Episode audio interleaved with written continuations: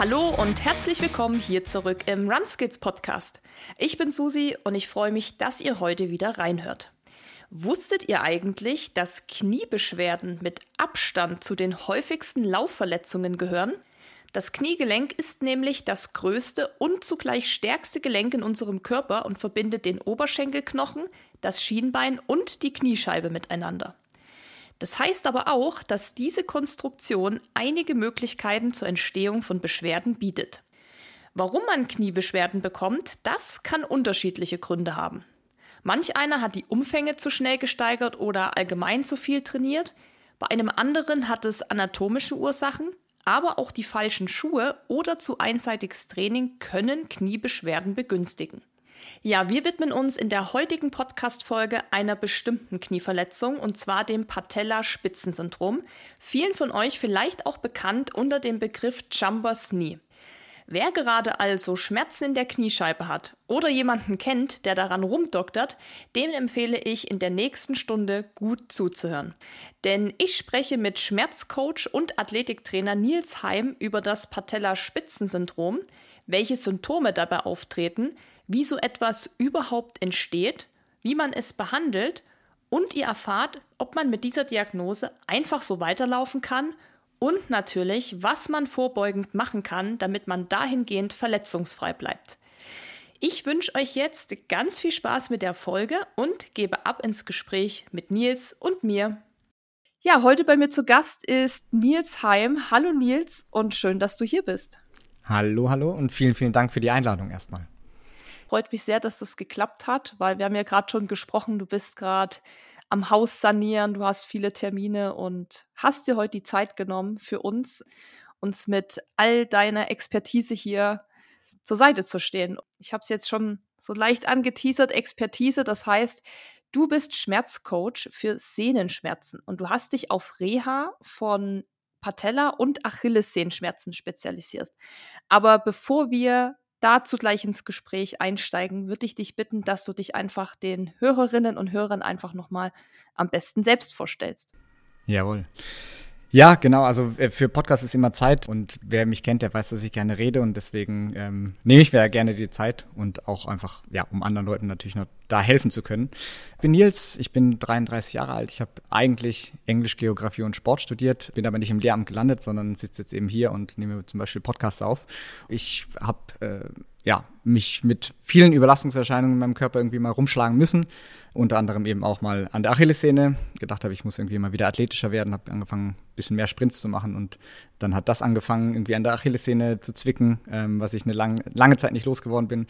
Und dann hat irgendwann die, die Patellasehne angefangen, nachdem ich gedacht habe im Sportstudium, ich kann mir Hürdenlaufen in fünf Tagen selbst beibringen. Was nicht geklappt hat, überraschenderweise, und meine Patellasehne sich ja, stark überlastet hat und äh, sich richtig, richtig verabschiedet hat für anderthalb Jahre dann, wie die ich dann gebraucht habe und habe in dem in dem Zeitraum halt sehr, sehr viel gelernt darüber, über die Reha, äh, natürlich bei mir selbst, aber eben auch, weil ich kein Freund davon bin, jetzt einfach sich nur auf Erfahrungen zu verlassen, habe ich mich eben sehr stark in die Studienlage eingearbeitet und habe mir viele, viele Vorträge von Experten angehört, äh, viele Kurse durchgemacht, auch sehr, sehr viele Podcasts zu dem Thema von Experten, von verschiedenen Leuten mit verschiedenen Sichtweisen angehört, habe mich dann eben darauf spezialisiert, weil es eben irgendwie nicht besonders viele Leute gibt, die sich mit dem Thema so intensiv beschäftigen. Es einfach sehr, sehr viele Leute gibt, die davon betroffen sind. Also um direkt mal eine Statistik reinzuwerfen, Langstreckenläufer, ähm, also aber da, sagen wir mal, ambitionierte Langstreckenläufer, da sind irgendwie 52 Prozent im Lauf irgendwann ihrer Laufkarriere mal von Achillessehenschmerzen betroffen. Patellasehnen natürlich ein bisschen weniger, aber auch das, deswegen sprechen wir heute darüber.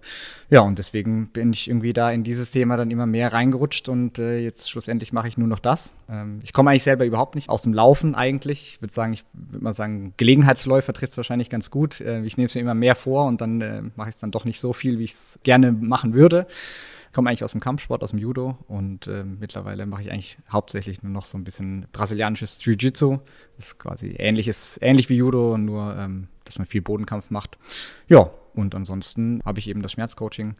Bin noch in, einer, ähm, in einem Gelenkzentrum aktuell noch und arbeite da in der medizinischen Trainingstherapie noch zwei Tage und habe außerdem noch eine Firma, wo wir eine evidenzbasierte Trainerausbildung, äh, also Fitnesstrainerausbildung anbieten. Und das reicht erstmal, glaube ich. Wollte gerade sagen, das ist jede Menge. Und ich habe dich ja auch gefunden bei meiner Recherche nach jemandem, der sich genau mit diesen Themen, die du gerade angesprochen hast, auskennt. Und da bin ich ja auf deinen Instagram-Kanal gestoßen. Also das hat so vom SEO ganz gut funktioniert, glaube ich. Ich habe da wirklich einfach so die einzelnen Begriffe eingegeben und da kamst du direkt. Und du hast ja auch auf Instagram einfach ein recht, also ich mache ja so nebenbei auch Social Media Management und so, muss ich sagen, schon einen recht äh, sehr guten Auftritt, was das angeht. Also mit deinen Reels und Videos und du erklärst es recht gut, auch verständlich. Also da kann auch jeder mal reinschauen. Sag noch mal eben, wie deine Seite da heißt, damit gleich mal jeder nachgucken kann. Ja, erstmal danke an der Stelle für das Kompliment. Ja. äh, Nils.heim.schmerzcoach, ganz einfach. Ja, das packe ich dann auch unten in die Show Notes. Da könnt ihr dann einfach draufklicken. Aber da bin ich eben auf dich gestoßen. Da habe ich gesehen, dass du dich eben sehr intensiv mit diesen Themen beschäftigst und das eben auch sehr gut aufbereitet hast. Und da habe ich gedacht, yes, das ist mein Mann, der kann gut reden, der hat ähm, Ahnung von dem, was er da macht. Und deshalb würde ich sagen, lass uns einfach direkt ins Thema eintauchen und eben über eine Verletzung sprechen, die vielleicht vielen von den Läufern unter uns auch unter dem Begriff Jumpers Knee bekannt ist. Also so kannte ich das auch. Oder ich würde sagen, so, ja, im Volksmund, sage ich mal, sagt man auch Patellasehnenreizung irgendwie in die Richtung. Aber die Rede ist vom Patellaspitzensyndrom, so nennt sich es dann. Kannst du gern auch gleich nochmal alles genauer erklären ähm, in Fachkreisen. Und bei uns Läufern macht sich das Patellaspitzensyndrom, und das weiß ich wiederum von meiner Freundin, die da gerade rumdoktert mit, meist durch Schmerzen im Kniebereich bemerkbar und das muss wohl sehr unangenehm sein. Also toi toi toi, ich äh, kann da zum Glück nicht mitreden, aber ich habe ich hab davon gehört. Und bevor wir gleich über die Ursachen, über Symptome und so weiter sprechen, sollten wir aber vielleicht erstmal wissen, was die Patellasehne eigentlich ist und welche Funktion sie hat. Also erklär uns gern mal, was ist die Patellasehne? Wo befindet die sich und welche Funktion übernimmt sie da? Jawohl, okay, dann schießen wir mal los. Die Patellasehne ähm, befindet sich am, zwischen der Kniescheibe und dem Schienbeinansatz äh, oder dem Schienbein und äh, zieht da eben eigentlich, ist es, sind es quasi zwei Sehnen. Also wir haben einmal den Quadrizeps, den vorderen Oberschenkelmuskel, der mündet dann in die Quadrizepssehne, die dann an der Kniescheibe ansetzt und diese Sehnenfasern ziehen dann quasi über, teilweise über die Kniescheibe und die Patellasehne an sich, die setzt dann eben quasi unter der Kniescheibe an und zieht dann eben an den Ansatz vorne am Schienbein. Hat einfach die Aufgabe, erstmal die Kraft vom Quadrizeps zu übertragen, dass das Knie gestreckt werden kann. Das heißt, wenn ihr den vorderen Oberschenkel anspannt, dann merkt ihr schon, das Knie geht hoch, ne, das streckt sich, das Bein ist dann durchgestreckt. Sehnen nicht allgemein, aber gerade die Patellasehne oder auch die Achillessehne zum Beispiel haben einfach die Funktion im Körper, dass wir uns effizienter fortbewegen. Weil wir könnten natürlich auch einfach an der Stelle einfach einen Muskel haben, der direkt am Knochen ansetzt. Wenn wir den Muskel anspannen, dann wird das Knie auch gestreckt. Aber Sehnen agieren ja wie so ein ja, wie so ein Gummiband quasi, kann man sagen, und machen unsere Bewegung effizienter. Das heißt, der Muskel, wenn wir jetzt laufen, hält quasi eine Position einfach nur fest. Das heißt, er ist in der, hat, verändert seine Länge eigentlich nicht.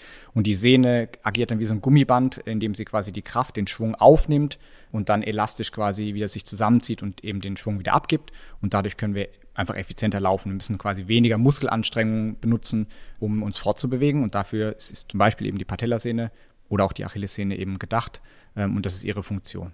Also für uns Läufer sozusagen unerlässlich, dieses Teil. Absolut. Würde ich mal sagen. Und bei welchen sportlichen Ausführungen wird diese Sehne besonders beansprucht? Also gibt es da irgendwas, wo man sagt, ui, wenn man das jetzt total oft macht, dann reizt man die oder beansprucht die eben sehr stark? Ja, auf jeden Fall. Deswegen heißt es auch, das hast du ja vorhin schon gesagt, Jumpers Knee kommt eben eigentlich genau deshalb, weil es eben in Sprungsportarten vor allem eigentlich die Sehne am meisten beansprucht wird. Das heißt vor allem natürlich Volleyball, Basketball, ähm, das sind so die beiden Hauptdinger. Meine Klienten sind meistens Fußballer, einfach weil es davon sehr, sehr viele gibt. Und dann immer vereinzelt eben mal wieder ein Basketballer oder eben auch mal ein Handballer oder eben jetzt auch aktuell wieder ein Volleyballer. Aber vor allem eigentlich in Sprungsportarten. Aber muss man natürlich auch sagen, beim Laufen haben wir natürlich auch, wenn man es genau nimmt, einfach Sprünge hintereinander, einbeinige Sprünge hintereinander. Zwar natürlich nicht in der Intensität, wie es jetzt beim Volleyball oder Basketball ist, wo wir natürlich versuchen, jedes Mal, also fast jedes Mal maximal hoch zu springen und das natürlich auch meistens noch aus einer Abstoppbewegung. Wenn wir jetzt am Volleyball zum Beispiel an, dran denken, am Netz einen Block zu stellen, dann machen wir eben einen Schritt nach vorne, einen Stemmschritt, einen Nachstellschritt und springen dann eben hoch und haben quasi ein Abstoppen und dann in die Höhe springen und das sind eben Belastungen, die sehr, sehr stark auf die Patellasehne oder die Patellasehne sehr, sehr stark beanspruchen. Genauso beim Basketball natürlich eben auch die ganzen Sprünge, beim Handball eben auch. Beim Fußball sind es vor allem eher mehr die Richtungswechsel, die wir haben, aber halt eben auch in einer sehr, sehr, im sehr, sehr großen Umfang, also ein bisschen weniger intensiv und dafür aber halt eben mehr davon. Und das haben wir quasi dann beim Laufen noch weiter in diese Richtung führend quasi, dass wir eben nicht sehr, sehr intensive Belastungen haben, aber eben sehr, sehr viel davon. Also sehr, sehr viele Schritte, sehr, sehr hohe Frequenz, sehr, sehr hohen Umfang und das führt dann halt eben unter Umständen, wenn man da ähm, verschiedene Sachen anpasst, dazu, dass die Sehne dann überlastet ist am Ende. Jetzt gibt es ja auch im Laufen verschiedene Laufdisziplinen. Also wir haben ja einmal den Straßenlauf, klassischer Marathon beispielsweise, oder man läuft auf der Bahn, Intervalle zum Beispiel. Und dann gibt es natürlich noch die Trailläufer unter uns, die also viel im Gelände unterwegs sind, teilweise auch sehr alpin. Ich würde jetzt mal sagen, auch von meiner Erfahrung, die ich so gemacht habe, ich hatte vor vielen Jahren mal Läuferknie gehabt. Das kam einfach durch eine Überbelastung, aber von dem, wie ich so meinen Körper wahrnehme, wenn ich wirklich im alpinen Gelände unterwegs bin, merke ich schon auch, dass der Impact auf, mein, auf meine Knie, Gelenke und alles, was da so unten sich abspielt, gerade so beim Downhill-Laufen schon enorm ist. Und das ist ja auch oft wirklich so, dass dieses Downhill-Laufen extrem auf den Körper geht. Und könnte es auch da sein, dass, weil das sind ja auch so Stoßbewegungen, also so, also du hast vor uns auch noch die Richtungswechsel angesprochen, das hat man ja auch oft dann links, rechts, hoch, runter. Könnte das auch bei Trailläufern quasi öfter auftreten, vielleicht als rein im flachen Straßenlauf? Absolut, absolut, ja. Ähm, ich denke, also es gibt da noch nicht so viele Daten dazu, liegt aber wahrscheinlich eher daran, dass Trailrunning noch nicht so ein, also eher ein sehr neuer Sport ist quasi und es einfach da noch nicht so viele Untersuchungen zu dem spezifischen Thema gemacht wurden, ganz simpel. Aber von, von der, rein von der Biomechanik, von der Logik her auf jeden Fall natürlich also diese, diese Stoßbelastung, die wir beim normalen Laufen eben haben, wo wir uns quasi, wo wir aufkommen mit einem Fuß oder mit einem Bein, das Ganze dann eben abgefangen wird durch erst den Knöchel oder den Fuß, Knöchel, ähm, Knie, Hüfte und so weiter, das dann weitergegeben wird. Das haben wir ja quasi beim Downhill noch einfach noch mal mehr, weil wir eben noch mehr Strecke sozusagen zurücklegen, bis wir aufkommen und eben dadurch mehr Schwung mitnehmen. Man könnte es quasi auf, auf der geraden Strecke genauso machen, wenn man einfach höher springen würde jedes Mal. Wäre natürlich total affig und würde niemand machen. Aber ähm, beim Downhill haben wir das eben natürlich mehr dabei und äh, wirst du ja wahrscheinlich eben auch merken, wenn du viele kleinere Schritte machst, dann ist der Impact natürlich nicht so hoch, als wenn du jetzt eben an, anderen, an der einen oder anderen Stelle vielleicht eben mal größere Schritte machen musst, eben weil es das Gelände so vorgibt. Und dann merkst du es natürlich eben deutlich, deutlich mehr. Und dieses Abfangen, das ist dann eben natürlich auch eine Sache, die dann unter Umständen von der Patellasehne, ähm, also auch von der Patellasehne gemacht wird, das dann natürlich auch dazu führen kann, wenn da dann quasi ein, so ein schwacher Punkt an, am Körper ist, dass das dann eben da zu einer Überlastung kommen kann. Also über Vorbeugung und so, da sprechen wir gleich später im Gespräch noch, aber lass uns da nochmal erstmal, weil ich es gerade schon angesprochen habe, mit den Schmerzen im Knie, nochmal zu den Symptomen kommen. Also Schmerz im Knie kennt, glaube ich, wirklich jeder Läufer. Also, dass es mal irgendwo wehtut, dann denkt man sich so, oh mein Gott, was ist das jetzt?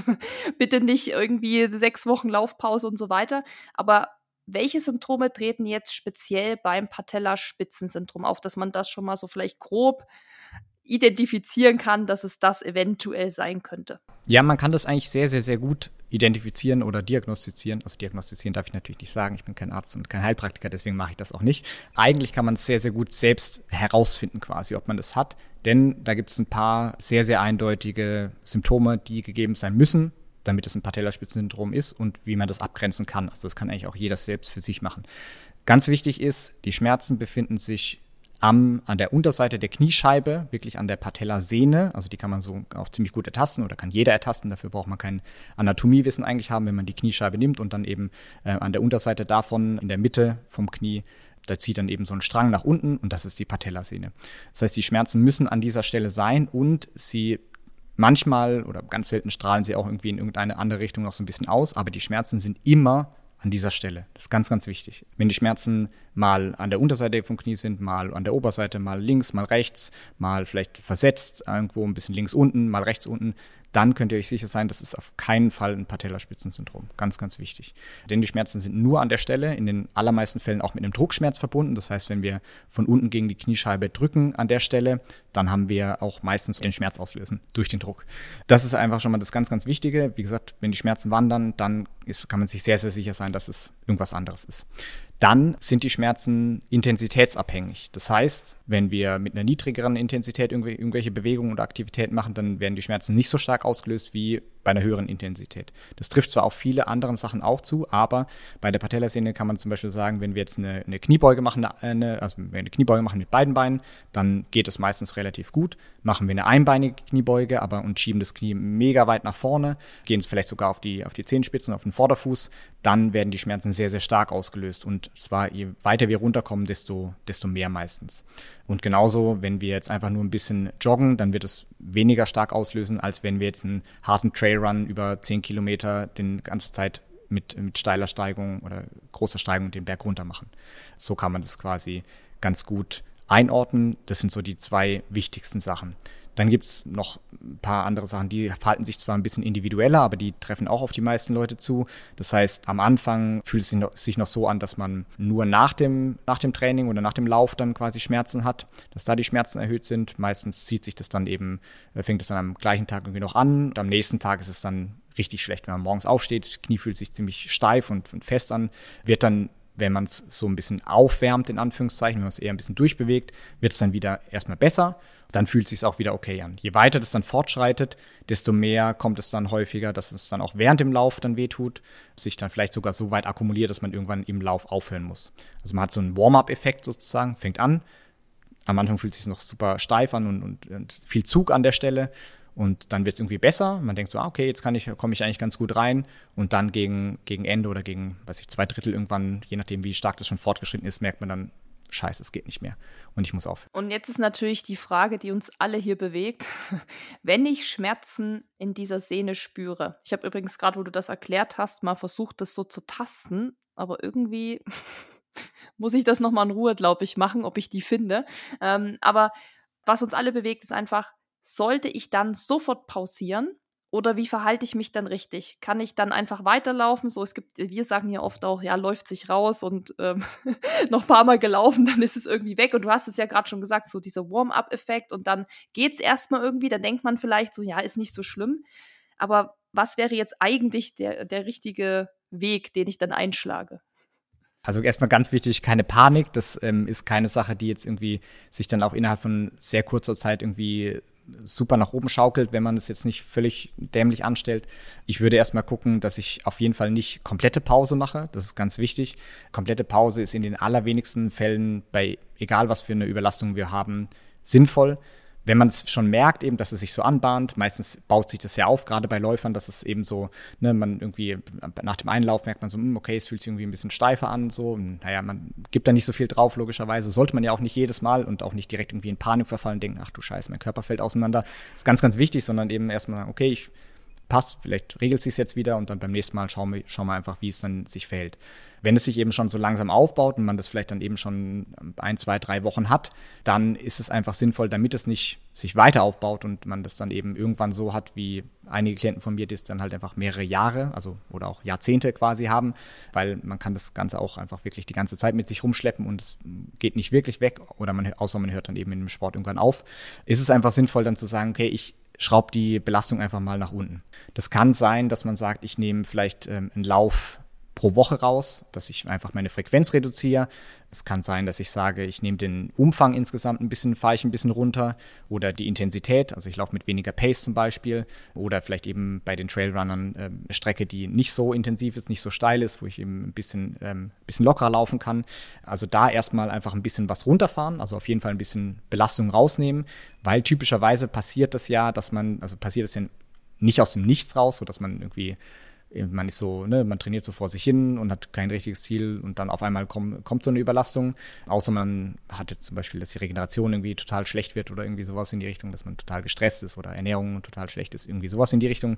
Aber in den meisten Fällen passiert sowas ja klassischerweise, dass man sich auf den Lauf vorbereitet. Gerade eher, sag ich mal, Laufanfänger vielleicht, die dann sagen, ich möchte in, einem, in drei Monaten Halbmarathon laufen. Aktuell laufe ich zehn Kilometer und dann möchte ich einen Halbmarathon laufen. Dann sage ich einfach schon mal von mir aus, das ist eine ziemlich doofe Idee. Aber das machen ja relativ viele und in der Phase kommt es ja dann meistens, dass man irgendwie in der Wettkampfvorbereitung ist und dann merkt man, mh, hm, das wird jetzt irgendwie gerade immer, immer schlechter mit der, mit der Zeit. Und dann ist es halt einfach am sinnvollsten zu sagen, schweren Herzens, ich blase den Lauf erstmal ab oder schaue erstmal, wie es sich jetzt entwickelt, wenn ich ein bisschen was rausnehme und gehe ohne Druck da rein. Weil wenn man da eben einfach drüber, drüber fährt und nach dem Thema geht, läuft sich schon raus, dann kann man sich das Ganze halt eben auch wirklich so einfangen, dass es dann halt Langzeit äh, überlastet ist und man wirklich lange, lange braucht, bis man das wieder wegbekommt. Deswegen wäre da am sinnvollsten einfach erstmal die Belastung rauszunehmen, sich selber auch den Druck zu nehmen und zu sagen, hey, ich muss, muss ich jetzt diesen Lauf laufen? Also ist das jetzt irgendwie lebensnotwendig für mich? Viele sagen dann natürlich ja, aber ist es wirklich lebensnotwendig? Bin ich davon abhängig, dass ich eine Qualifikation schaffe oder irgendwie sowas in die Richtung? Dann kann man vielleicht nochmal drüber nachdenken. Aber ansonsten würde ich immer sagen, erstmal den Druck rausnehmen und zu schauen, wie klappt es denn, wenn ich jetzt ein bisschen die Belastung insgesamt reduziere, egal ob jetzt über Frequenz, über Volumen, also den Umfang oder eben die Intensität und dann schaue, wie es sich da entwickelt und dann eben langsam das Ganze wieder hochfahren. Also eine Ursache kann schon mal sein, einfach Überlastung auch wieder. Der, der Klassiker ist das ja oft auch bei, bei Laufthemen. Aber was können weitere Ursachen sein für die Entstehung dieses Patellaspitzensyndroms? Also wie entsteht das sonst noch, außer dass ich jetzt vielleicht total übertrieben habe? Also im Endeffekt ist es immer eine Überlastung. Das würde ich mhm. mal so festhalten. Man muss eben nur einfach wissen, welche Faktoren damit reinspielen können, dass es zu so einer Überlastung kommt.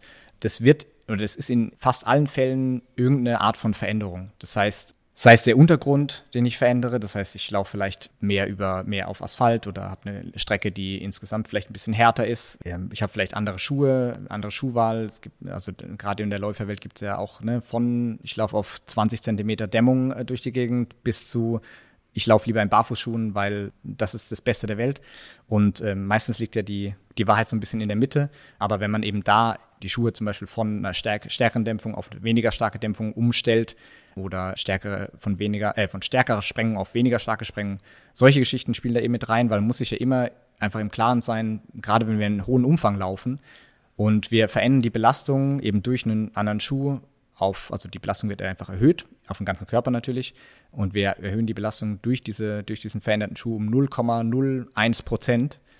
Dann müssen wir das halt mal 10.000, 15.000, je nachdem, wie viele Schritte wir quasi pro Lauf dann eben haben, nehmen und dann akkumuliert sich das eben schon stark auf. Und wenn wir das dann eben drei, viermal pro Woche haben, vielleicht, je nachdem, wie, wie, wie viel man eben läuft, dann kommt da halt eben schon sehr, sehr viel zusammen. Und dann kann es eben sein, dass es da eine Steigerung von 30 Prozent insgesamt auf die, in der Belastung auf den ganzen Körper gibt, innerhalb von ja, wenigen Wochen. Ja, und das muss man einfach so ein bisschen im Kopf haben. Also das ist eine Sache, Untergrund, Schuhwahl oder generelles Equipment. Und dann aber natürlich so die Parameter, die ich gerade gesagt habe, also der Umfang, die Frequenz, die Intensität und natürlich dann eben auch sowas wie die Regeneration. Ne? Schlafe ich auf einmal schlechter durch vielleicht generell durch den Sommer, weil ich im Sommer vielleicht einfach nicht so gut schlafen kann, habe dann auf einmal nur noch fünf Stunden Schlaf ähm, statt meinen sieben oder acht, die ich vorher hatte. Das heißt, der Körper kann einfach die Belastung, die wir auf ihn bringen, nicht so nicht mehr so kompensieren und und die Sehne regeneriert einfach in den in der Zwischenzeit, also zwischen den Läufen einfach nicht mehr genug. Solche Sachen natürlich eben auch wenn wir älter werden, dann äh, verlieren wir natürlich auch einfach immer ein bisschen an Muskulatur und das kann dann eben irgendwie langfristig dazu führen.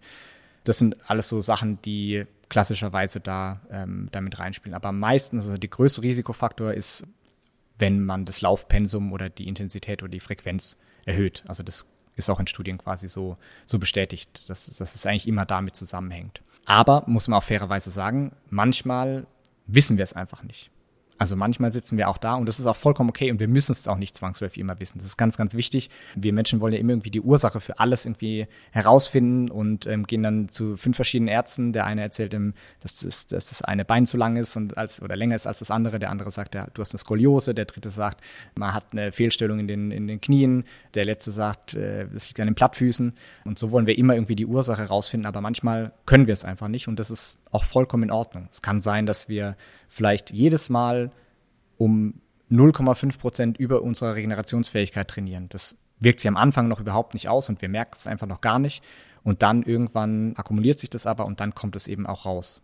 Und man muss eben auch einfach sagen, dass ganz häufig, dass man schon vorher eine Veränderung an der Sehne sieht, ähm, also lange bevor man tatsächlich irgendwie die Schmerzen entwickelt. Das heißt, wenn man vorher ein MRT machen würde, dann würde man einfach sehen, dass die Sehne schon so ein bisschen sich verändert hat, also ein bisschen degeneriert ist, in Anführungszeichen, oder beziehungsweise die, die Kollagenfasern nicht mehr so schön parallel zueinander verlaufen, sondern da schon mal so ein Teil ist, der so ein bisschen ja, äh, aufgerieben ist, beziehungsweise der bessere Ausdruck ist eigentlich desorganisiert, dass diese Struktur nicht mehr so verläuft, wie man eben bei einem, einem Seil vielleicht äh, sagen würde, quasi, wo die, wo die Kräfte einfach dann in Längsrichtungen übertragen werden können, sondern dass da einfach ein Teil in der Mitte ist, der so ein bisschen ja, durcheinander geraten ist quasi.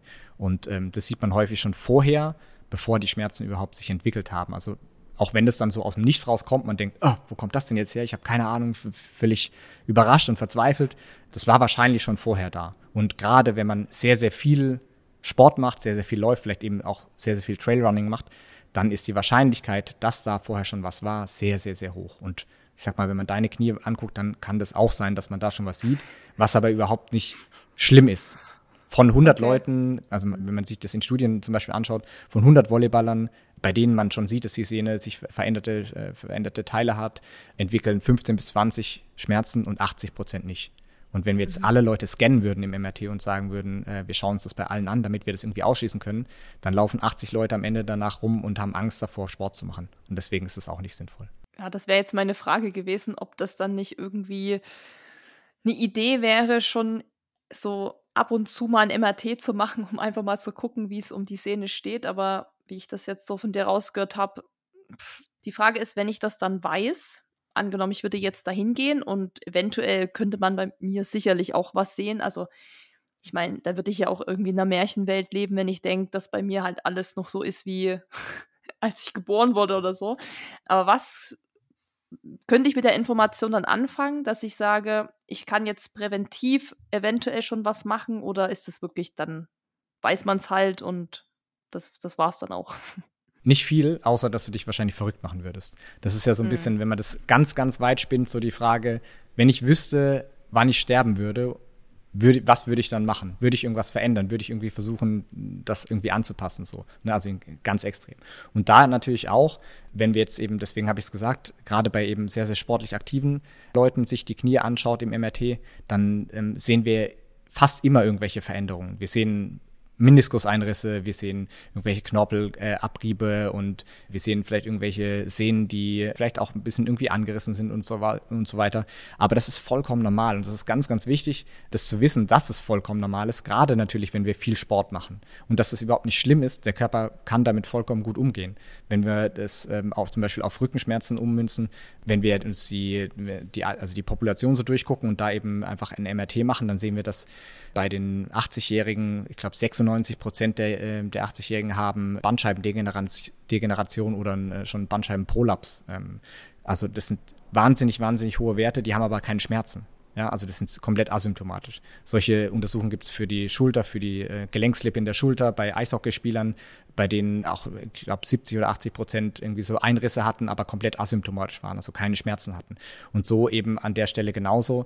Da würde man äh, wahrscheinlich schon was sehen, aber die Wahrscheinlichkeit, dass dann Schmerzen auftreten, ist nicht wahnsinnig hoch und im Gegenteil, oder im, Umkehrschluss wäre es eher so, dass die Leute dann rausgehen würden, wenn sie es wüssten und würden denken, scheiße, ich muss jetzt irgendwie mein Leben komplett umkrempeln und irgendwie viel, viel weniger Sport machen, obwohl es überhaupt nicht gesagt ist, dass man Schmerzen entwickeln wird. Und wenn man es weiß, dass da irgendwie was ist, dass da irgendwas ist, dann entwickelt man eher Angst davor, irgendwie mehr zu machen, Sport zu machen. Die Wahrscheinlichkeit, dass man dann Schmerzen entwickelt, ist tatsächlich erhöht. Also wenn man, wenn man davor schon Angst hat und weiß, dass da irgendwie was ist. Deswegen ist es mhm. ganz häufig auch total Banane, dass die Leute ins MRT geschickt werden. Egal, ob es jetzt irgendwie am Knie ist oder gerade so beim Rücken ist es extrem. Die Leute haben irgendwelche Verspannungsrückenschmerzen, gehen ins MRT und man sieht einen äh, Bandscheibenvorfall, der aber komplett asymptomatisch ist, der überhaupt kein Problem ist der auch mit den Schmerzen auch nichts zu tun hat. Das ist ganz wichtig. Und dann äh, gehen die Leute natürlich raus und haben Angst und äh, denken, sie haben einen Bandscheibenvorfall, bewegen sich dann die ganze Zeit nur noch wie ein Roboter mit geradem Rücken durch die Gegend und ähm, leben ihr Leben in, in der Angst, irgendwie was kaputt zu machen. Und beim Knie ist es natürlich dann eben genauso. Ja? Wenn, wie gesagt, gerade so Meniskusrisse oder Arthrose, äh, Knorpelabrieb und solche Geschichten, wenn man das hört, dann klingt das natürlich auch gefährlich und, und schlimm. Es würde einem auf jeden Fall beeinflussen, obwohl es wahrscheinlich gar keine Rolle spielen würde, mhm. weil es eben vollkommen normal ist. Wenn ich jetzt aber an dem Punkt natürlich bin, dass ich die Schmerzen habe und dass ich äh, ziemlich sicher sein kann, dass ich vielleicht dieses Syndrom habe, Wie wird das dann diagnostiziert? Also MRT hatten wir jetzt schon drüber gesprochen, aber gibt es noch andere Möglichkeiten, das dann rauszufinden? Also aktuell sind ähm, drei Viertel der Sehnenexperten, die in so einem, in so einem Panel sitzen, in so einer äh, Association, die sich eben damit beschäftigen, dafür oder sagen, dass man es diagnostizieren kann ohne MRT oder Ultraschall. Das heißt, es wird eigentlich über die klinische Diagnose gestellt. Das heißt, ähm, das, was ich jetzt gerade gefragt habe oder gesagt habe am Anfang, also ich würde dich dann fragen, ähm, wo befinden sich die Schmerzen? Ähm, dann sagst du, unterhalb der Kniescheibe. Dann frage ich nochmal, okay, hast du da, kannst du die durch Druck auslösen? Sagst du ja. Dann frage ich zum Beispiel nochmal, okay, wenn du jetzt zum Beispiel eine einbeinige Kniebeuge machst und das Knie stark nach vorne schiebst, ähm, bei solchen Sachen hast du da Schmerzen? Sagst du, jo. Wie sieht es dann, frage ich nochmal, wie sieht es denn bei Belastung aus? Und dann sagst du, ja, so Joggen geht noch einigermaßen klar, aber wenn ich dann ich nehme jetzt immer das Beispiel mal Fußball, weil es ein bisschen einfacher ist zu erklären. Wenn ich äh, Fußball spiele, ähm, nach dem Spiel habe ich drei Tage lang Schmerzen. So. Und dann ist die Diagnose eigentlich schon relativ simpel und wir können sagen, okay, das ist ein Patellaspitzensyndrom, weil es gibt, wenn die Schmerzen an der Stelle bleiben und jetzt nicht noch wandern, das wäre noch so eine Sache, die man eben dann fragt, wenn es irgendwie uneindeutig ist, wenn die Schmerzen wirklich an der Stelle bleiben, du hast einen Druckschmerz, weil Druckschmerz ist immer sehr, sehr sehnenspezifisch, sage ich mal. Du hast einen Druckschmerz, die Schmerzen bleiben an der Stelle, sind intensitätsabhängig. Du hast eben diesen, vielleicht auch noch diesen Warm-up-Effekt, von dem wir am Anfang gesprochen hatten. Dann ist es relativ klar, dass es ein Patellaspitzensyndrom ist. Und dann braucht man auch nicht unbedingt noch ein MRT dazu. Das kann man zwar machen und ähm, eigentlich fast alle meine Klienten haben es, deswegen gucke ich mir den, den Befund davon natürlich auch nochmal an, einfach um das zu, zu validieren. Und manchmal wenn ich mir nicht sicher bin, weil es eben vielleicht nicht ganz eindeutig ist, dann schicke ich die Leute auch nochmal ins MRT und sag, lass es nochmal noch mal überprüfen. Aber ganz wichtig ist, dass die Symptome zu dem passen müssen, was im MRT rauskommt oder im Ultraschall. Im besten Fall Ultraschall, aber in Deutschland wird immer ein MRT gemacht. International wird immer ein Ultraschall gemacht, weil es eigentlich sinnvoller ist. In Deutschland wird immer ein MRT gemacht. Aber diese beiden Sachen muss, müssen zueinander passen, weil ich hatte auch schon so häufig den Fall, dass mich jemand angeschrieben hat, gesagt hat, ey, ich habe ein Patellaspitzensyndrom, häufig Läufer tatsächlich. Ich habe ein Patellaspitzensyndrom. Dann nach ein, paar, nach ein paar Fragen eben, das, was wir jetzt gerade besprochen hatten, kam dann raus, dass es wahrscheinlich eher eine andere Struktur ist, die betroffen ist und man natürlich eben eine, eine Veränderung an der Patellasehne sieht. Und das waren halt eben häufig auch Läufe, die sehr, sehr viel, also sehr, sehr hohen Umfang gelaufen haben. Ultramarathoner, Trailrunner hatte ich jetzt noch nicht in der Hinsicht, aber ähm, gerade so Ultramarathoner, da ist es einfach ja normal, dass da irgendwie Veränderungen sind und dann ist das Kniegelenk an sich vielleicht ähm, überlastet. Dann gibt es eben noch andere Sachen, die damit reinspielen können. Aber dann ist es nicht das gewesen. Und deswegen ist ganz, ganz wichtig, dass diese Faktoren, über die wir gerade gesprochen haben, auch zum MRT-Bild passen.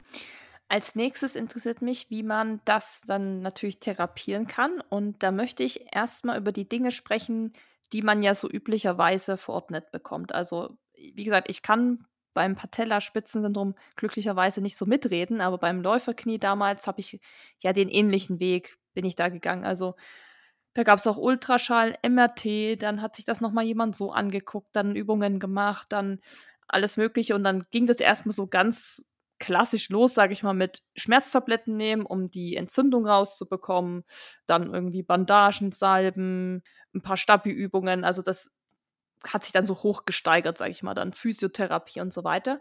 Wie sieht das jetzt aus mit Salben, Massagen? Dann gibt es ja noch so Stoßwellentherapie, meine ich. Und was ich weiß von anderen, die zumindest mit dem Knie mal rumgedoktert haben, dass die Cortison bekommen haben. Also dass da Cortison ins Knie gespritzt wurde und ich weiß, also ich frage dich auch das direkt so, weil ich dann natürlich auf deiner Insta-Seite so ein paar Posts gesehen habe, wo du genau über solche Dinge nämlich äh, gesprochen hast.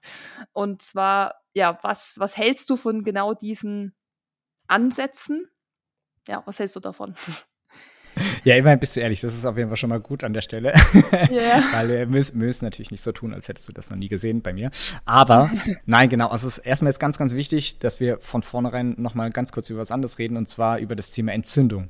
Wir gehen in ganz, ganz vielen Fällen, auch beim Läuferknie zum Beispiel, davon aus, dass es irgendwie eine Entzündung ist. Oder es wird dann so gesagt, man, wenn man MRT macht, dann sieht man eben, dass die Stelle aufgehellt ist, also dass da eine Signalerhöhung ist an der Stelle. Und dann wird immer daraus geschlossen, dass es eine Entzündung ist bei so einer Sehnengeschichte, ein Läuferknie ist ja eigentlich auch, also eigentlich auch eine Sehnenüberlastung in der Hinsicht. Ich habe mich dann auch nämlich in dem Zuge mal so ein bisschen, bisschen damit, bisschen mehr damit beschäftigt, aber weil ich eine Freundin damit betreut hatte, aber es ist jetzt nicht so mein super Spezialgebiet, aber so ein bisschen von der Prinzip, vom Prinzip her ist es genau das gleiche wie beim Patellaspitzensyndrom, deswegen kann man das da genauso anwenden.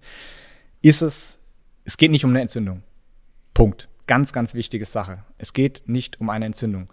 Und eine Entzündung ist auch nicht das, die, die Ursache und auch nicht das Problem an der Stelle. Man findet bei so einem Patellaspitzensyndrom, und das ist, bezieht sich übrigens auch auf die Achillessehne, auch ganz wichtig, findet man ein paar kleine Entzündungsmarker, die erhöht sind, wenn man sowas hat. Aber so typische Entzündungssymptome fehlen komplett. Das heißt, wir haben in den meisten Fällen keine große Schwellung, wir haben keine große Rötung, wir haben keine große Wärmeentwicklung irgendwie an der Stelle. Ein kleines bisschen davon kann sein, und beim einen ist es ein bisschen mehr und beim anderen ist ein bisschen weniger. Bei der Achillessehne kommt es auch manchmal schon ein bisschen mehr dazu. Ähm, aber diese Verdickung, die hat auch nichts mit einer Entzündung zu tun, sondern mit der Sehne an sich. Anderes Thema. Aber es ist ganz, ganz wichtig, ähm, dass es nicht um eine Entzündung geht. Egal, ob der Doc euch das sagt oder nicht.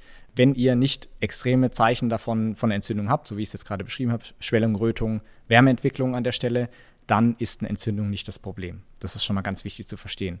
Weil, wenn die Entzündung das Problem äh, wäre, du hast jetzt auch schon gesagt, äh, was, was dir gesagt wurde quasi an der Stelle, dann würde helfen, Pause zu machen, also Sportpause zu machen, das einfach hochzulegen, Entzündungshemmer zu nehmen, Ibuprofen ist das so der Klassiker da an der Stelle, und zu warten, bis es weggeht. Und dann ist die Entzündung wieder weg und dann ist wieder gut. Das Problem ist, in den meisten Fällen passiert das ja nicht. Also klar, wenn wir weniger machen, dann gehen die Schmerzen schon meistens runter.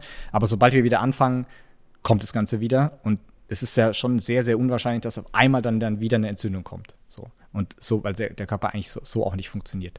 Das heißt, das müssen wir schon mal ganz, ist ganz, ganz wichtig für uns. Ähm, es ist eine Überlastung, definitiv. Aber die geht nicht mit einer starken Entzündung einher und die Entzündung ist auch nicht die Ursache. Am besten streicht man das Wort an der Stelle komplett raus, weil das führt eher dazu, dass man die falsche Therapieansätze wählt. So deswegen ist es ganz wichtig für die, für die weiteren Sachen, die du jetzt gefragt hast. Ähm, wir gehen mal von hinten oder fangen mal von den hinten an, von den Sachen, die du genannt hast. Genauso das Thema Cortison. Jetzt hast du es eben gesagt, ein Cortison ist ja ein Entzündungshemmer. Also es ist ein ziemlicher Hammer, wenn man es so nimmt. Also das äh, ist nichts, was man irgendwie regelmäßig irgendwie sich äh, geben sollte, sondern es ist eher so der Typ Vorschlaghammer, der halt einfach auf alles draufhaut an der Stelle, was es irgendwie da gibt. Ähm, quasi alles, was es an Entzündungen im Körper gibt, irgendwie an der Stelle killt. Mittlerweile wissen wir eh, dass Entzündungen eigentlich nicht mehr so wirklich das Problem sind, außer sie sind wirklich irgendwie chronisch und ähm, ne, systemisch im ganzen Körper. Aber äh, mittlerweile ist man da eher, dass man sagt, naja, Entzündungsreaktion vom Körper ist eher seine, seine Art, mit einer Verletzung oder einer Überlastung an der Stelle umzugehen, um das Ganze wieder zu heilen. So, also deswegen wollen wir das eigentlich gar nicht killen.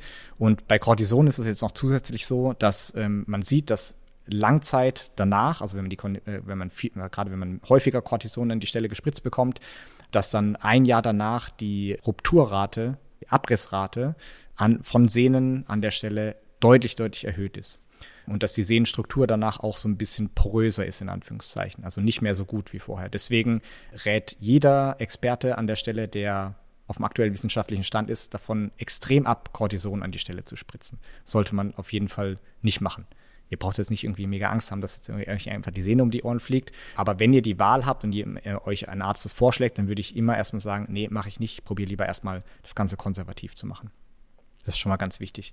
Und häufig ist es auch so, dass es einfach, wenn man da Cortison hinspritzt, dass es dann erstmal kurzzeitig wieder besser ist.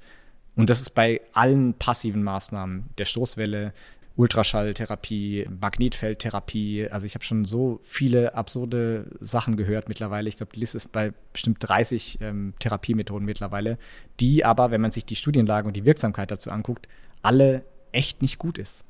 Und es liegt einfach an einem ganz, ganz wichtigen Fakt, den man verstehen muss.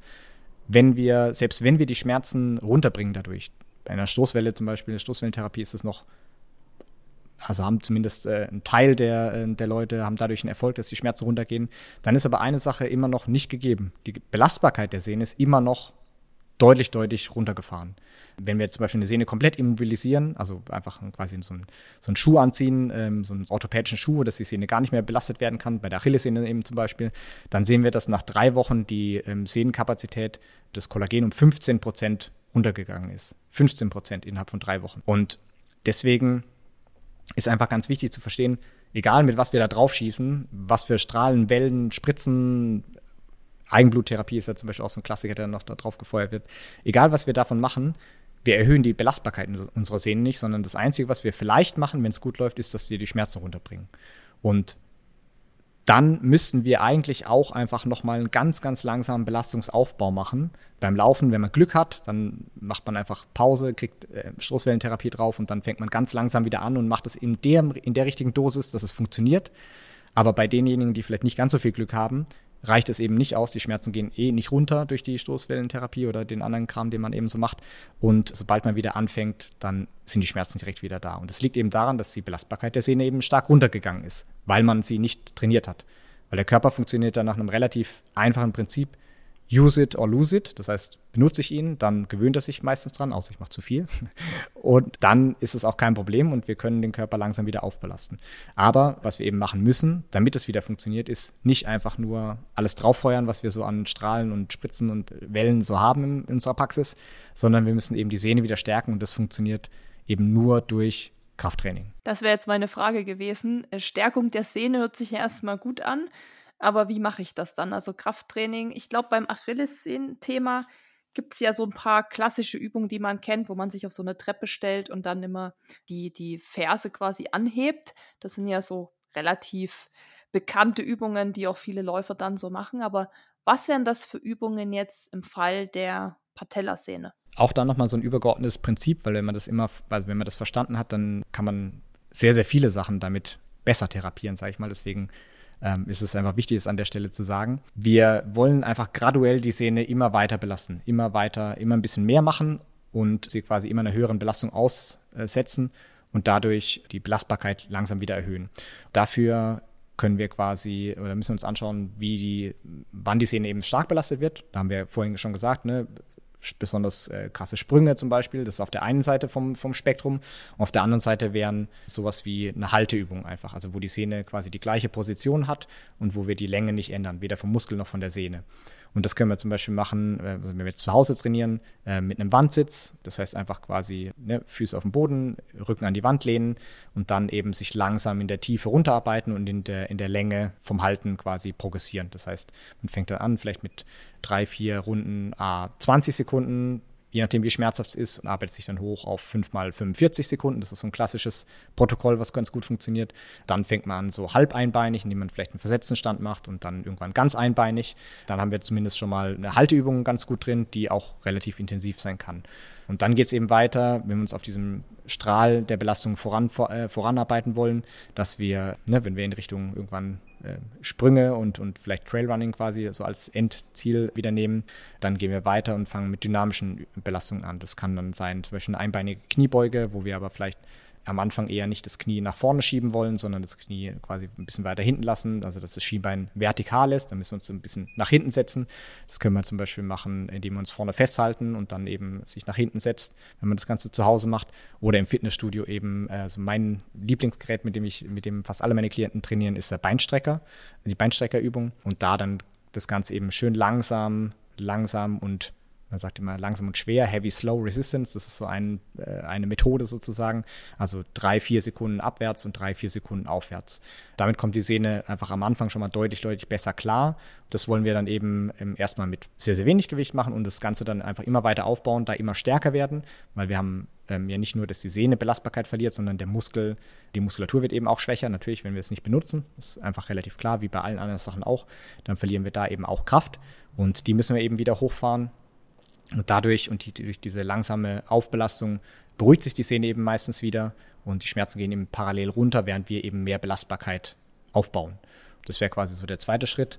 Ähm, da wollen wir halt natürlich immer stärker werden, können natürlich auch eine, eine, Beinpresse noch dazu nehmen. Und dann irgendwann kommen dann halt eben wieder leichte Sprünge. Erstmal vielleicht ganz easy von, von so einem Stepper Landungen machen, also von so 20, 30 Zentimeter einfach nur unterspringen und landen, dann eben auf den Stepper rauf vielleicht, dann das Ganze über Hürden drüber, über so kleine, über größere Hürden, immer erst beidbeinig und dann einbeinig. Und wir passen es quasi immer an das Schmerzlevel an.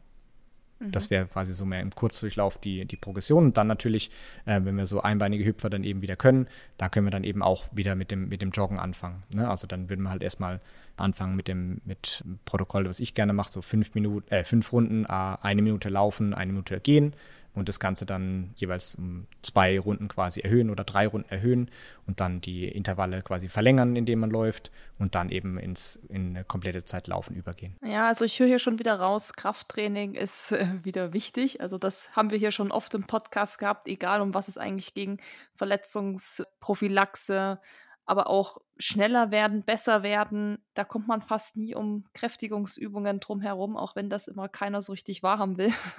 Weil klar, Laufen macht natürlich per se erstmal ein bisschen mehr Spaß, aber ist eben leider Gottes auch wichtig, dieser Teil. Und meine Frage, die ich noch habe, was hältst du von Dehnen oder Stretching? Weil das, damit habe ich tatsächlich gute Erfahrungen gemacht beim Läuferknie. Mir tut das allgemein einfach gut. Also ich weiß, dass darüber viel diskutiert wird, bringt das was, bringt das nichts und wie sollte man das dann am besten machen. Aber ich für mich habe rausgefunden, wenn ich mich immer mal so ein bisschen durchstretche und auch so Yoga mache, dass mir das einfach gut tut, dass ich dann beweglicher bin. Also ich fühle mich dann einfach besser. Aber würde das jetzt im Fall der Patella-Szene auch was bringen? Oder sagst du, mh, hm, nee, eher nicht so.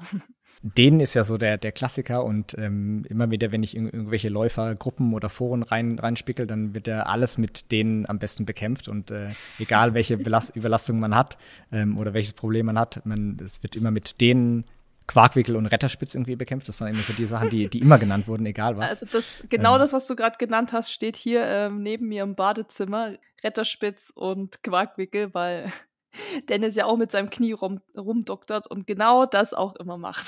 Mhm, ja. Also ja, es stimmt. Und dann äh, hoffe ich, dass ich euch jetzt nicht äh, völlig angreife. Aber nein. nein, also die Sache ist, denen wird eigentlich fast immer am Anfang empfohlen von allen Ärzten und Physiotherapeuten, weil irgendwie so die Idee vorherrscht, dass, dass der vordere Oberschenkel verkürzt ist. Ich hasse dieses Wort, das ist ganz, ganz furchtbar. Dass der Oberschenkel verkürzt ist und dass das dafür, dazu führt, dass die, die Patellasehne eben wehtut. So. Ich kann das so ein bisschen nachvollziehen, weil häufig hat man auch, gerade auch an der Achillessehne genauso, also an der Wade dann, so das Gefühl, dass die Stelle einfach sehr, sehr fest ist und sehr, sehr viel Zug darauf, also auf dem vorderen Oberschenkel ist und dieser Zug dann eben auch an der, äh, an der Patellasehne ist oder eben an der Achillessehne eben an der Wade ist und dass man so das Gefühl hat, man müsste irgendwie dehnen, damit es besser wird. Zum einen, wenn man Glück hat, dann hat man so ein äh, kurzzeitigen Effekt, dass es tatsächlich dann sich ein bisschen entspannt, also dass dann vielleicht ein bisschen weniger äh, gefühlter Zug auf der Sehne ist sozusagen und dass, dass die Sehne sich dann dadurch ein bisschen entspannt. Meistens kommt es dann nach kurzer Zeit eben wieder und dann sind die Leute irgendwie nur noch damit beschäftigt zu dehnen, haben dann irgendwie so eine halbe Stunde Ruhe und dann kommt es irgendwie wieder und dann macht man es irgendwie den ganzen Tag, aber kommt nicht auf die Idee, dass das irgendwie keine Langzeitlösung sein kann, die es eben auch nicht ist. Im schlechtesten Fall, und deswegen empfehle ich es eben auch nicht, zu mir kommen natürlich auch die Leute, die es schon relativ stark haben, ne, also die schon länger Schmerzen haben und auch meistens schon relativ stark Schmerzen.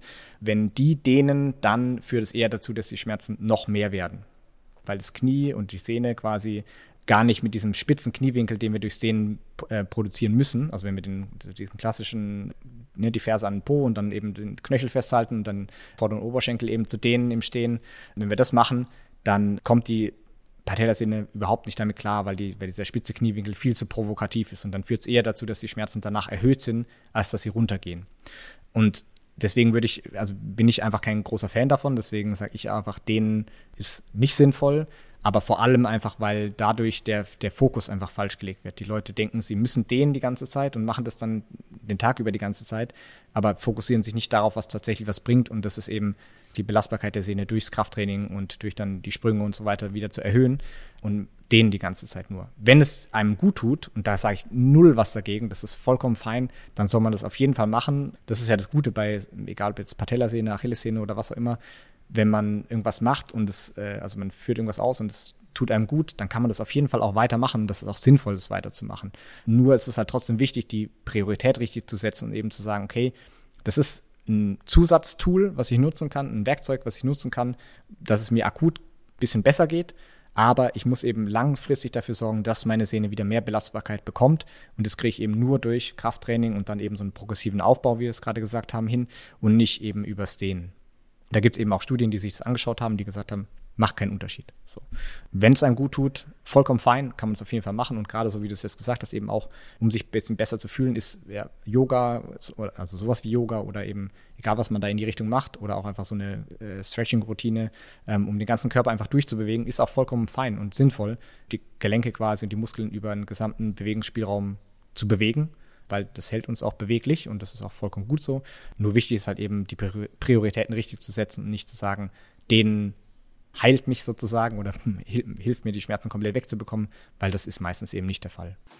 Dann habe ich noch ein Thema, was dich vielleicht triggert oder vielleicht aufregt, weiß ich nicht, ähm, aber also diesen Sachen stehst du zumindest sehr kritisch gegenüber, habe ich schon rausgelesen, und zwar Bandagen. Bandagen, die man so ums Knie wickelt, haben wir hier auch bestimmt fünf Stück zu Hause liegen, muss ich sagen. Und ich kenne auch echt nie, keinen Läufer, der nicht irgendwann schon mal eine Bandage dran hatte. Erklär uns doch mal, warum du Bandagen eher kritisch gegenüberstehst. Ja, also erstmal ganz wichtig ist natürlich, dass da nochmal so ein kleines bisschen zu unterscheiden. Wenn ich auf Social Media irgendwie was poste, dann ist es natürlich auch einfach eine Sache, die nicht so ausführlich sein kann, nicht so differenziert sein kann, wie ich es jetzt hier im Podcast zum Beispiel erkläre, wo ich ja eben dann auch sagen kann, dass denen, wenn es einem gut tut, vollkommen sinnvoll ist und man das einfach dann Einzelfall sich sogar nochmal anschauen muss. Da, da geht es mir vor allem natürlich um die allgemeine Meinung sozusagen, die ich dadurch vielleicht ein bisschen beeinflussen kann und dadurch eher, sag ich mal, bei 80 Prozent der Leuten das es dazu führt, dass sie das, das Richtige machen. Und bei 20 Prozent der Leuten dann ist es nicht schlechter, sondern einfach nur macht es keinen großen Unterschied. So würde ich es einfach mal sagen. Ja. Und bei Bandagen ist es halt eben so, da, da gilt im, im, Prinzip das Gleiche. Bei der Patella, also bei so einem Patellaspitzensyndrom, helfen dann nicht viele Bandage, Bandagen, sondern wenn dann nur diese, diese Jumper-Bands oder eben so ein Tape, was man quasi über die Sehne drüber macht und dann eben so ein Druck auf der Sehne drauf ist, und das eben dann häufig dazu führen, nicht häufig, aber manchmal bei einigen dazu führen kann, dass die, dass die Szene einfach nicht ganz so schmerzhaft ist, während man Sport macht. Das heißt, während des Laufs ist es dann einfach ein bisschen angenehmer, ein bisschen weniger Schmerzen. Das Problem, was ich halt damit habe, ist, dass man dadurch halt einfach das Ganze ja nur umgeht. Also es ist halt so ein bisschen wie, als würde man halt die Augen zumachen und sagen, naja, der Schmerz ist halt nicht da oder das Problem ist nicht da, aber man belastet sich dann ja entweder genauso, wie man es eh machen würde, oder was ja häufiger dann der Fall ist, wenn man eben weniger Schmerzen hat, dann denkt man, ah ja, okay, dann kann ich auch ein bisschen mehr machen. Dann macht man mehr, weil die Schmerzen quasi maskiert sind. Das führt dann eher dazu, dass man dann am nächsten Tag und dann vielleicht noch die Tage darauf folgend dann eben mehr Schmerzen hat. Das heißt, man geht über die Grenze, die man eben quasi eigentlich hätte und das einfach durch den Schmerz mitbekommen würde, weil der Körper einem das sagt macht dann einfach zu viel oder noch mal mehr. Und das eben mehr, als man es eben machen würde, wenn man keine Bandage hat, also keinen von diesen, dieses Jumper-Band. Deswegen bin ich halt einfach kein Fan davon. Ich, wir haben ein, zwei Klienten, die eben noch die Saison irgendwie durchhalten müssen oder wollen. Das muss man eben in Absprache machen und dann haben die eben teilweise auch solche, solche Teile getragen. Es hilft denen dann eben in der Zeit, aber dann sagen wir halt auch einfach ganz eindeutig, das kannst du währenddessen machen, aber muss ja halt eben im Klaren sein, dass es eben so ein bisschen ist wie so ein Kredit. Also, dass du einfach quasi, du leistest jetzt sozusagen ähm, ein bisschen Schmerzfreiheit und das musst du halt dann nachher zurückzahlen nach dem Spiel, wenn das eben, wenn die Schmerzen dann erhöht sind, ne? weil man halt einfach mehr, mehr drauf geht. Und so allgemeine Bandagen, also ich habe ja auch, also zwei, drei zu Hause, weil meine beiden Knie auch schon mal durch waren, die bringen an der Stelle halt meistens gar nichts und das sind eher noch sehr unangenehm, weil sie halt eben vor allem, also meistens sind die ja eben mit so einem Ring, der dann um die Kniescheibe eben rumgeht, das Ganze dann eben stabilisieren soll oder stützen soll. Meistens dann eben genau an die Stelle auch drückt, wo eben der Druckschmerz sitzt, weil sie eben dann um die Kniescheibe rumgehen und dann von unten eher dagegen drücken und das meistens eher, eher unangenehm, als unangenehm empfunden wird, weswegen die Leute die meistens relativ schnell ausziehen oder gar nicht mehr, also gar nicht mehr benutzen. Und die bringen auch, zumindest habe ich es bei keinem einzigen Klienten so erlebt, auch einfach nicht wirklich was, was jetzt irgendwie die, die Schmerzen irgendwie angeht. Klar, natürlich, wenn es einem auch wieder genau das gleiche Thema wie mit denen, wenn es einem gut tut und man das Gefühl hat, es stabilisiert einen vielleicht ein bisschen und hilft einem dadurch, alles cool, dann benutzt es auf jeden Fall. Dann ist es äh, auf jeden Fall ein legitimes Mittel, wenn man es eben wie denen auch zusätzlich nimmt und nicht als, naja, das ist meine Lösung. Ja, mhm. und dann ist es auch vollkommen okay. Ich glaube, dass das auch ganz viele genauso machen, dass die einfach viele verschiedene Dinge ausprobieren, also Bandagen, äh, angefangen mit Quarkwickeln oder Salben und, und so weiter, um einfach alles Mögliche ausprobiert zu haben, um dann zu gucken, ob es vielleicht in Summe dann was bringt. Aber klar, die Ursache muss natürlich auch immer bekämpft werden. Man muss ja genau da ansetzen, dass man das am besten eben auch am, nicht mehr bekommt, dass das irgendwann weg ist. Und deshalb wäre meine letzte Frage zu dem Thema, wie kann ich jetzt quasi das einfach vorbeugen? Also was mache ich am besten als Läufer, dass ich erst gar kein Patellaspitzensyndrom bekomme. Ganz wichtig auf jeden Fall schon mal allgemein, um die Situation sozusagen zu verbessern, die Ausgangssituation zu verbessern. Ein generelles Krafttraining ist auch für, auch für Läufer gut, auch wenn es viele nicht gerne hören und auch nicht gerne wahrhaben wollen. Allgemeines Krafttraining, egal ob es jetzt Wadenmuskulatur ist, Fußmuskulatur, Schienbein, Oberschenkelrückseite, Oberschenkelvorderseite, Hüftmuskulatur. Ganzen Unterkörper zu trainieren in irgendeiner Weise ist auf jeden Fall sinnvoll, weil es einfach die Ausgangssituation verbessert. Wenn die Muskulatur stärker ist, dann kann sie eben auch den Kräften besser standhalten, die wir ähm, eben im Laufenden haben. Und dementsprechend ist das einfach schon mal eine Sache, die eben sehr, sehr sinnvoll ist. Und dann ist es einfach wichtig, dass man die Belastung einfach nur langsam erhöht. Also und langsam jetzt nicht im Sinne von irgendwie 100 Meter irgendwie pro, pro Woche irgendwie zu erhöhen, sondern dass man halt sagt, naja, so um die 10 Prozent, 10 bis 15 Prozent Steigerung egal ob es jetzt vom Umfang oder von der Intensität oder von, äh, von der Frequenz, dass man die einfach quasi pro Woche oder pro zwei Wochen quasi so mitnimmt und nicht mehr macht und vor allem halt eben so keine Hauruck-Aktionen so nach dem Motto, hm, ich, mein höchstes Pensum war irgendwie zweimal pro Woche zehn Kilometer zu laufen, ich mache jetzt einen Laufurlaub und habe jetzt jeden Tag irgendwie, laufe jetzt jeden Tag und das habe ich vorher noch nie gemacht. Also dass man solche Sachen einfach vermeidet, weil das ist einfach der, der größte Risikofaktor quasi, dass man, und das gilt jetzt nicht nur für die Patella, Patellasehne, es gilt auch für die Achillessehne, es gilt für so Läuferknie, egal, Plantarfasziitis und sowas. Also da gibt es ja einen Haufen Sachen, die man sich holen kann, sozusagen.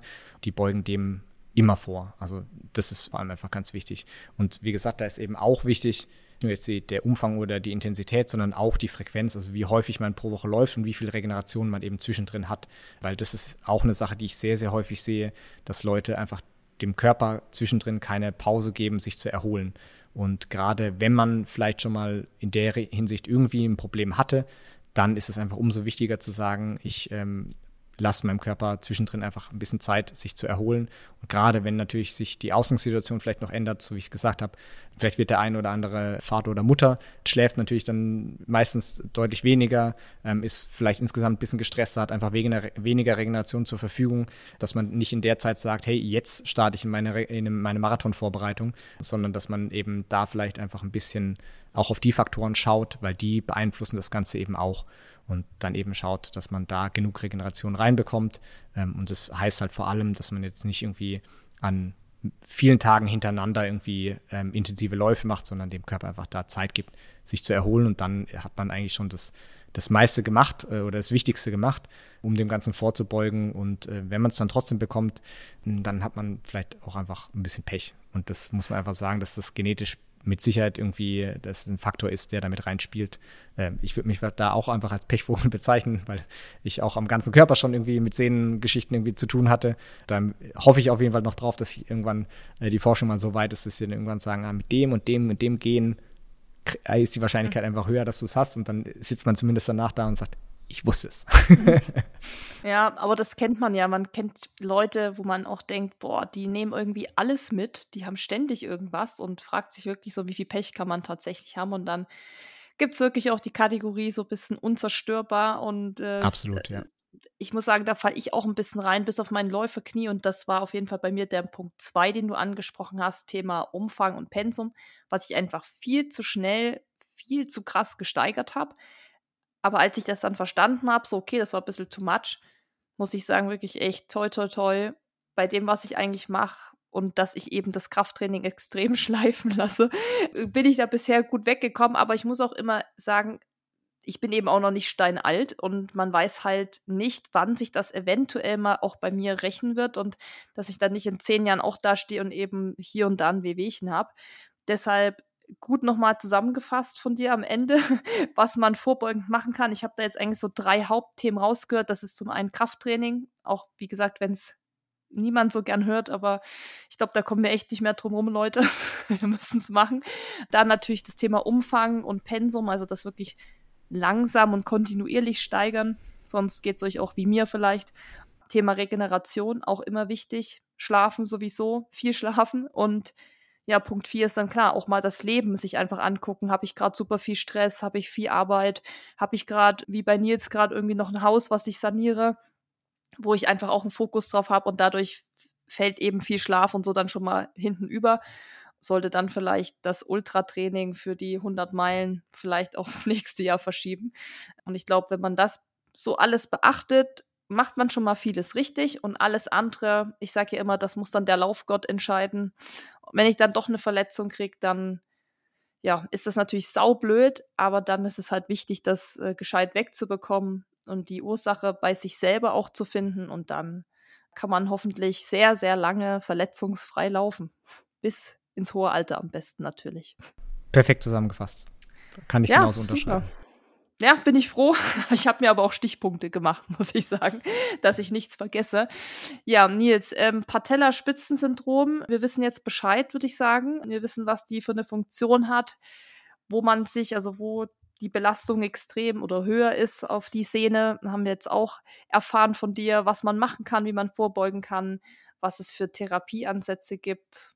Auch deine Meinung zu gewissen Punkten soll eben jeder am Ende selbst auch für sich rausfinden, was da hilft.